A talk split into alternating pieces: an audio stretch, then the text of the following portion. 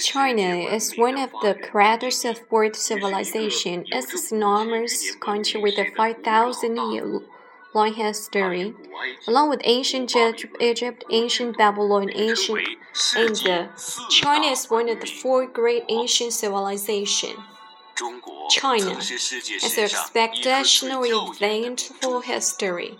It doesn't matter which period you look at, whether it is the prosperous splendid Tang or the powerful warrior dominating Yuan dynasty. Each has its own fascinating history and characters. Some of the most interesting of countless characters are Emperor Qin Shi Huang, Emperor Wu Di, the only twinkling the 5,000 years long Chinese history. The wheel of history runs across a thousand years heights, allows us to speed with the sound as lightning. So many marble towers and jade houses were all annihilated by the surging sand of the history world. So many hills, persons, virtues are vanished in the tide of history. History is never biased, so stagnant. So how can we possibly forget the past marvelous legends in history? Through the study of history, learn about the human foundation, understand it. Let's see what China's history tells us.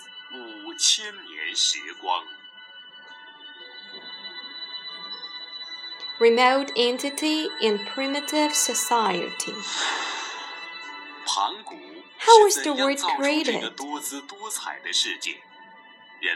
How did mankind come into being? Where does our concept beauty and ugliness come from? What legends were there About the genesis of the world. Our forefathers made the most of their brains. and imagination created those splendid legends. How ridiculous absurd this seems to us. They were fetching ornaments to the boring history.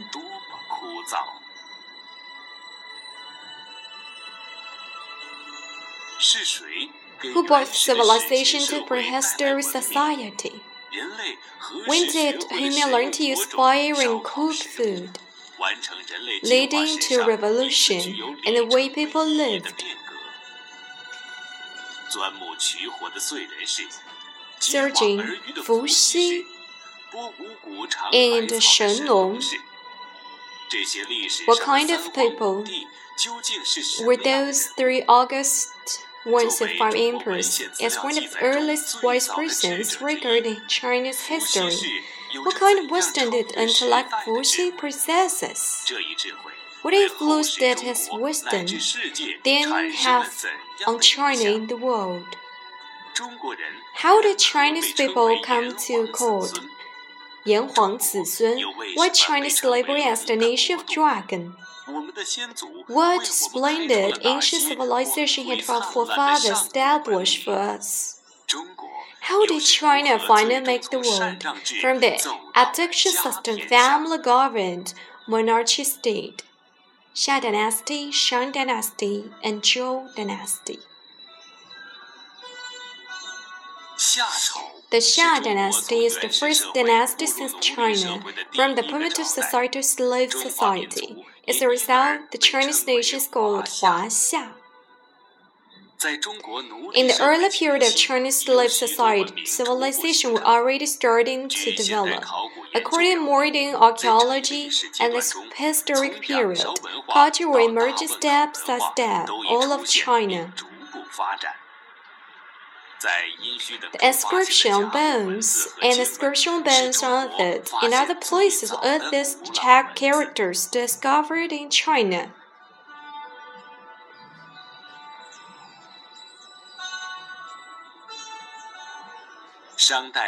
What makes the Shang dynasty special is technology of mankind grows, which had this times a high degree of professional proficiency. Implements of large size and decorated patterns on them. The Simuwu Ding, a peculiar value bronze culture relic, representing the pinnacle of bronze casting technology. The magnificent, mysterious decorative patterns on bronze stencil show people's romantic and divine view of fatality during the Shang dynasty. The Zhou dynasty existed for over 800 years, its longest 5,000 year history. It is divided into sub period, the Western and the East, judging from the costume in modern society. The Zhou people were the origin of many costumes we see in China. The civilization permitted all aspects of the society and laid the foundation. So far, the Zhou dynasty still deeply influenced China. The culture and costume development have also affected Korean Peninsula, Japan, and Southeast Asia. As a result, a core part of civilization has been established with the Zhou dynasty as its base. In the following next many years, the influence of Zhou dynasty come up time and time again.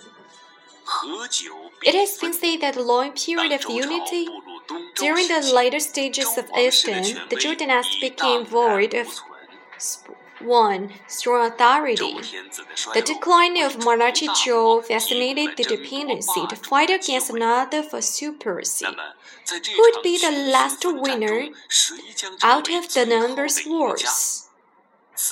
What contribution did the disintegrate Eastern Zhou dynasty apart from prison and endless war and killings?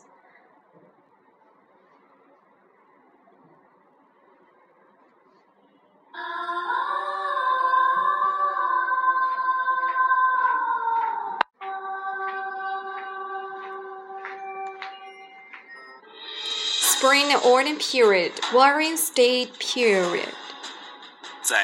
Ancient Europe, there was a time unleashed various culture and thoughts, which record the Renaissance.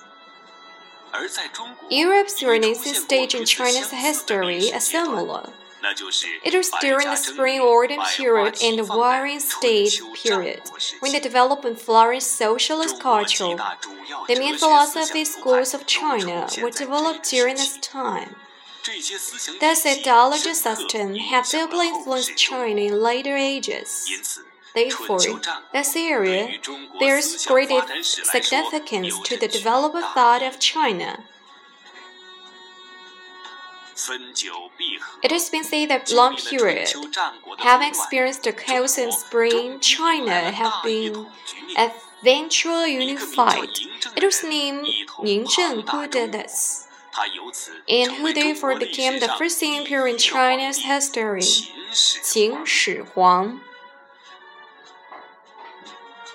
Qin Dynasty, Han Dynasty, and Tang Dynasty.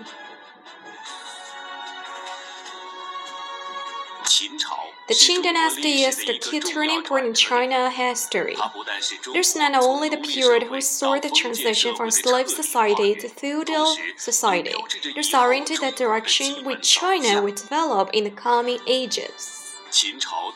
The standardized language and others, also currency, all these acts has profound history on the development of China in the following centuries.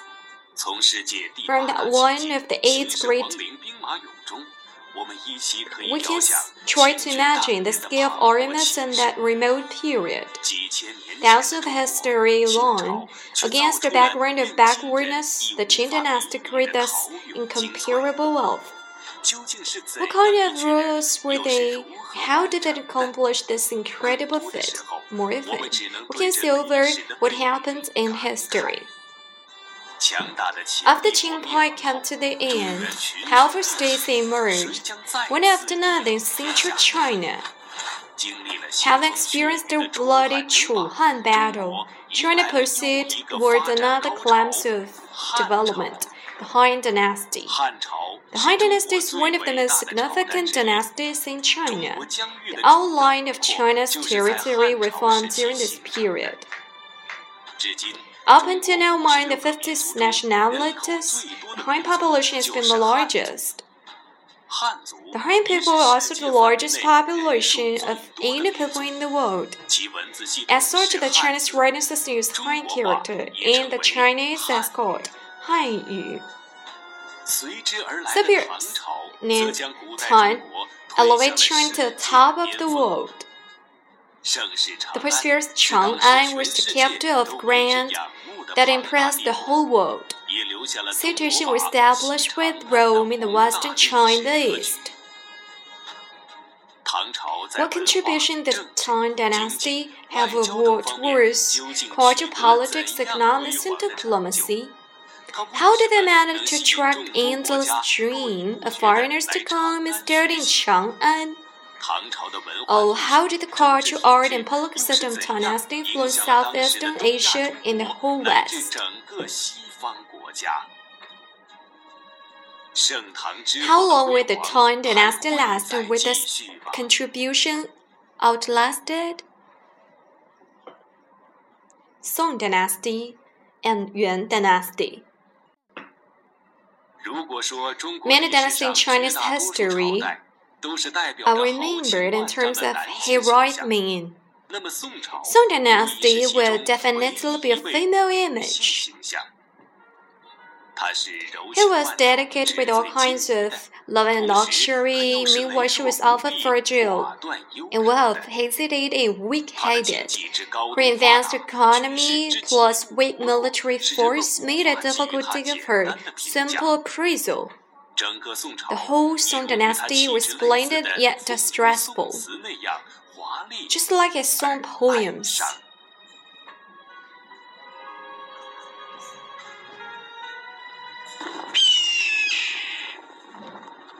The foundation Yuan dynasty throughout the turnaround song atmosphere with the image of galloping warring horse, the great Yuan Empire proceeded to establish the largest China for China into 5,000 history. Qin became the Yuan Emperor, was known as Emperor of all mankind, started the largest scale war in ancient history. We find it the largest empire since the beginning of time. Her grand Kublai administrated for to and Alexander, Caesar, and Napoleon to Xin. Ming Dynasty and Qing Dynasty.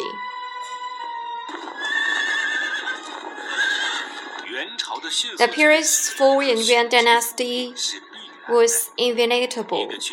As this dynasty void in the mainstream thoughts were not representative of China's main ethnic body, and Yuan dynasty fell to solidify its foundation even with its powerful beginnings. Finally, civilization of high nationality overthrew this enormous dynasty and established the Ming dynasty. Apart began the creative hub for Beta City. Another contribution to Ming Dynasty was that, for the second time after Yuan Dynasty was removed and represent kept the present capital of People's Republic of China, this move established status of Beijing as the cultural political center of China for the following centuries and beyond.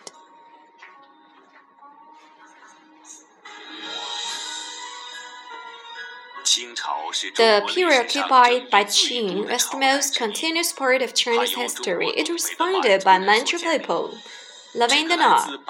This clan was the ones responsible for the prosperous period during the regime of Emperor Kangxi and Emperor Qianlong. However, several years later, several thousand years later, it gave the Chinese the closing, the humiliation, the chaos and frailty paved the way for later troubles in contemporary China. Contemporary China saw situation where the forces of aliens of expiring roads invade Beijing, subject them to numbers and quite treaties. It was not until millions of Chinese rose paint and eventually successfully realized the transition to today's fast developing and thriving People's Republic of China.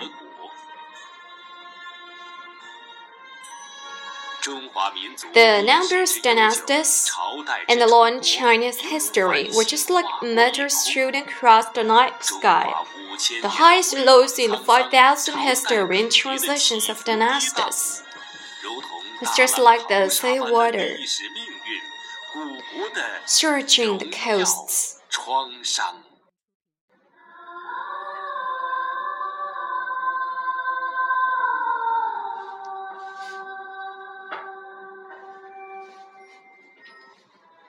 Imperial Heroes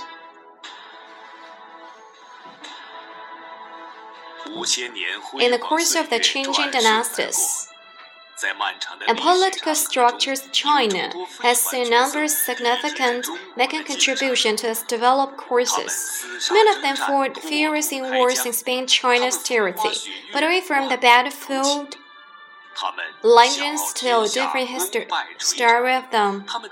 Who were they? And why would they not others remain for posterity?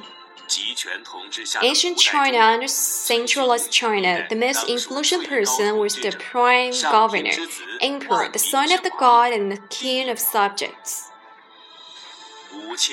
During this 5,000 history of China,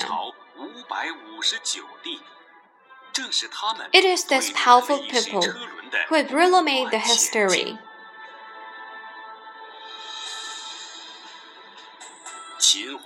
Emperor Qin Huang, Han Wu, Tai Pang Taizong, Song Taizu, Emperor Kangxi, many long passed away. But their high achievements and courageous figure will always be revealed, praised, and remembered by later generations.